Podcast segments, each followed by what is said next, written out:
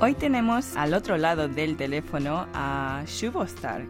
Bueno, ¿qué tal? Bienvenida a World Radio. Hola, ¿cómo estás? Bueno, ¿podrías presentarte, por favor? Ah, mi nombre es Jiyoung Park, Park Jiyoung. Soy Shubostar, DJ y productora de música y tengo un sello discográfico llamado Uju Records. ¿Y el apodo Shubostar qué significa? Sí, mi apodo Shubostar es una mezcla de Shubo y Star. Cuando era más joven tenía un apodo Shubo y porque tenía el pelo muy corto como un niño y un amigo me llamó Shubo refiriéndose al personaje Superboy. Superboy y suena como Shubo y me encantaba mucho este apodo, por eso cuando necesité un nombre de DJ elegí este. Y después cuando tenía unos temas para sacar, no quería usar el nombre mismo, por eso añadí Star porque me gusta mucho el espacio. ¿Qué es lo que hace exactamente una DJ? Ah, DJ es una persona quien toca la música grabada para una audiencia. Lo más importante es mezclar canciones para que sea sin parar y desde luego hacer bailar a, a la gente. Y DJ se puede tocar en el club o el festival de música.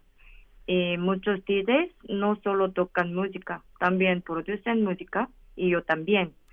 Entonces muchos mis amigos y yo normalmente tocamos música el fin de semana y producimos música el día de entre semana. ¿Y cómo funciona exactamente el mundo de DJ? O sea, tienes una agencia y ¿qué tiene que hacer una persona para poder debutar como DJ y luego trabajar como un DJ? Ah, primero lo que necesita hacer es aprender cómo tocar los equipos de DJ. Y puede aprender con su amigo DJ o en una academia o YouTube. Y después puede hacer una fiesta pequeña con unos DJs o puede hacer una conexión con alguien que trabaja en el club. Y de verdad no hay alguna manera ordinaria. Y en mi caso hice una marca de la fiesta en Corea y después trabajé como un DJ residente en unos clubes. Y DJ residente es quien toca regularmente en un club. Y luego podía tener otras oportunidades para tocar en varios clubes. Y también tenía invitaciones a tocar afuera de Corea como Tailandia, Myanmar, Malaysia o Filipinas y antes yo no tenía managers ni agencias para buscar a alguien Ah, para buquear a alguien no tiene ninguna agencia, pueden conectar directamente como con un email o Instagram o SoundCloud. Pero ahora tengo tres managers y dos agencias y una para en México y una para mundial. Y en este caso necesitan enviar un correo a los managers para buquear. Y bueno, ¿qué tipo de música pones? Sí, yo digo mi género, Cosmic Disco, es como en medio de disco y techno y el sonido de bajo y drums como disco y otro sonido de sintetizadores y ambiente son como muy techno y de verdad yo toco varios tipos de música como italo disco, techno, EBM, cold wave o tribal o más y entonces es muy difícil decir un género yo toco exactamente pero yo sé mi DJ es como un viaje de espacio y también mucha gente ya me dieron. Es por eso que comencé a decir yo toco Cosmic Disco. ¿Utilizas también música coreana? Uh, es, es poquito difícil porque yo toco música en underground club y no hay uh, nadie toca como pop o alguna música muy famoso entonces es underground y no es muy fácil a tocar música coreana. Antes de, que fueras DJ, ¿a qué te dedicabas?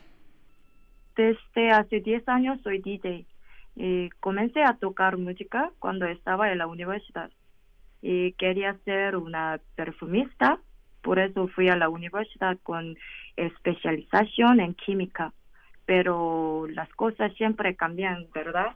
Y la parte de la música en mi vida se estaba haciendo más grande poco a poco. Y después de la graduación me mudé a Tailandia a vivir con unos amigos DJs juntos y trabajamos juntos. Pero después de dos años regresé a Corea porque tenía un problema con mi mente y en este momento no quería ser DJ más. Y por eso encontré un trabajo como fotógrafo, fotógrafa en Cancún y mudé a México. Tomé casi seis meses las fotos y durante este momento conocí a un amigo quien es DJ y también hace fiestas en la Ciudad de México y él me invitó a tocar en su fiesta. Y sabes que después recibí muchas invitaciones a tocar. Por fin decidí a quitar mi trabajo y me mudé a la Ciudad de México. Y bueno, antes de ir a México, ¿cómo comenzó tu interés hacia ser una DJ? Ah, en mi universidad yo conocí a un amigo quien es DJ y él me enseñó a tocar música. Eh, tengo 10 años de mi carrera de DJ, 5 años en Corea y 2 años en Tailandia y 3 años en México. Y fue muy importante mi experiencia en México porque tres años de carrera en México me convirtieron en una DJ mundial, especialmente en el club M. Roy. M. Roy es un club muy importante en la Ciudad de México. Muchos los grandes artistas ya tocaron. Y una vez tuve la oportunidad de tocar ahí, toqué más de cinco horas y fue una gran noche. Y después de esta noche comencé a ser DJ residente ahí eh, un día cuando estaba tocando en M. Roy, el dueño vino a mí y dice gracias y él me contó que le gusta mucho mi música. Y no lo sabía, eres también el director de música de Mayan Warrior. Mayan Warrior es un proyecto colaborativo más conocido en Burning Man. Y para quien no conozca Burning Man, Burning Man es un evento en un desierto en Nevada, en Estados Unidos, casi 100.000 personas se reúnen y construyen una ciudad para solo para una semana. En Burning Man hay muchos coches de arte y DJs tocan ahí. Pues es como un club se puede mover. Entonces Mayan Warrior es el escenario más importante en Burning Man. Y en 2019 el dueño de M. Roy me invitó a tocar en Burning Man y este fue un evento muy importante para mí porque después de esto recibí muchas llamadas internacionales, así es como comencé mi carrera en todo el mundo. O sea, eh, la experiencia en Burning Man fue como el momento decisivo en dar a conocer tu nombre, ¿no? En el mundo de DJ. Sí. ¿Y te acuerdas de la primera actuación que hiciste como DJ?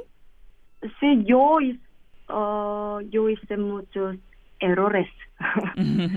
me acuerdo, sí. Y yo estaba muy nerviosa y una hora yo no me acuerdo bien porque yo sentí sí, muchas nerviosa y si no pude tocar bien, pero estaba muy feliz a ver gente bailar con mis música. Y cuando actúas una vez, eh, ¿cuántas horas dura? Normalmente una hora y media o dos horas.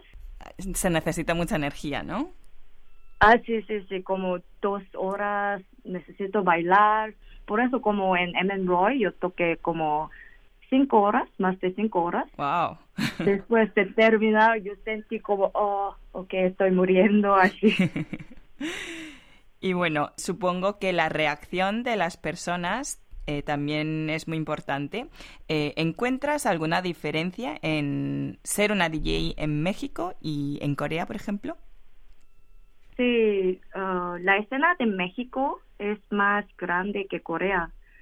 Eh, por ejemplo, casi todas ciudades de México tienen underground clubes como la Ciudad de México, Guadalajara, Monterrey, Tulum, Querétaro y más. Pero en Corea solo hay underground clubes en Seúl y Busan, o más o menos en la isla de Jeju. Pero creo que está en camino en Corea. y espero que un día en Corea también tenga muchos, varios underground clubes en muchas ciudades. ¿Qué dirías que es el atractivo de ser una DJ? Ah, yo quiero decir, se puede viajar mucho. Eh, de hecho, antes de COVID, en un año viajé a más de 10 países, 40 ciudades. Y a veces cuando tengo un show en algún lugar afuera, les pido que cambien mi vuelo para volver más tarde para conocer más el lugar. Y por eso me gusta mucho ser DJ. Y para preparar una actuación, una noche, por ejemplo, ¿cuánto tiempo tienes que prepararte? Depende de show. Yo siento como para un show, yo como una semana, una semana, como cada tres horas, yo escuchando música y haciendo el set. Bueno, la pandemia por el COVID-19 ha cambiado muchas cosas y supongo que en el mundo del DJ también. ¿Cómo ha afectado? Ah, yo casi un año, yo no tenía trabajo y hay algunos lugares, como unos bares en Corea, uh, pueden abrir. Y entonces yo toqué como unos bares trabajando música sin bailar y solo así. Y yo hice muchas músicas en mi casa. Yo siempre que queda en mi casa, queda en mi casa y haciendo música. ¿Tienes alguna experiencia inolvidable?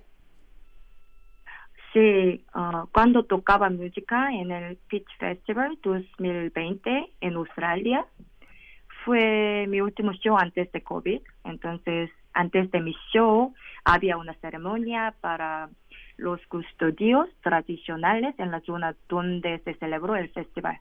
Y los chicos llevaban disfraces como los nativos, bailaban y rezaban y yo sentí una conexión con toda la gente ahí antes de tocar.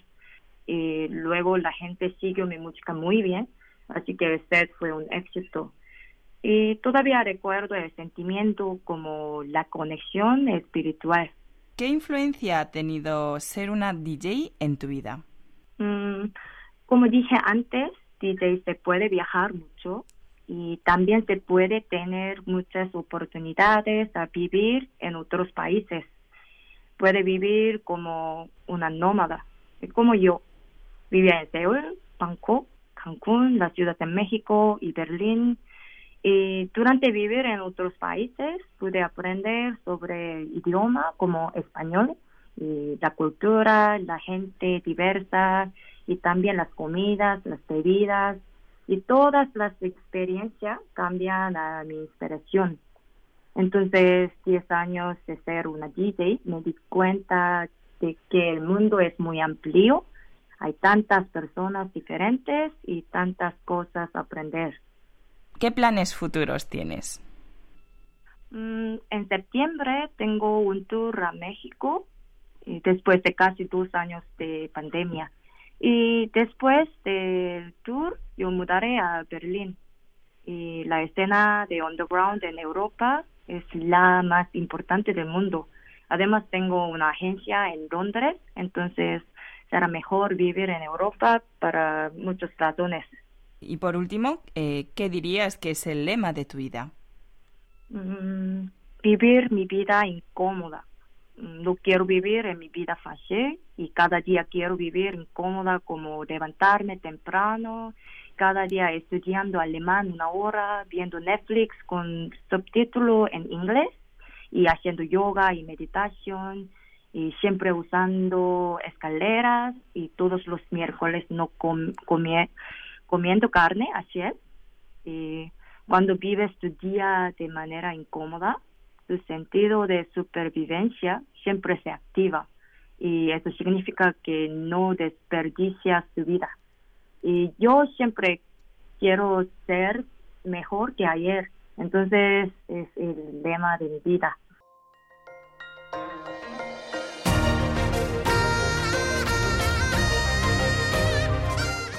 Acaban de escuchar el podcast de KBS World Radio. Hay muchos más contenidos en wall.kbs.co.kr barra Spanish. Gracias por seguir en sintonía. KBS World Radio.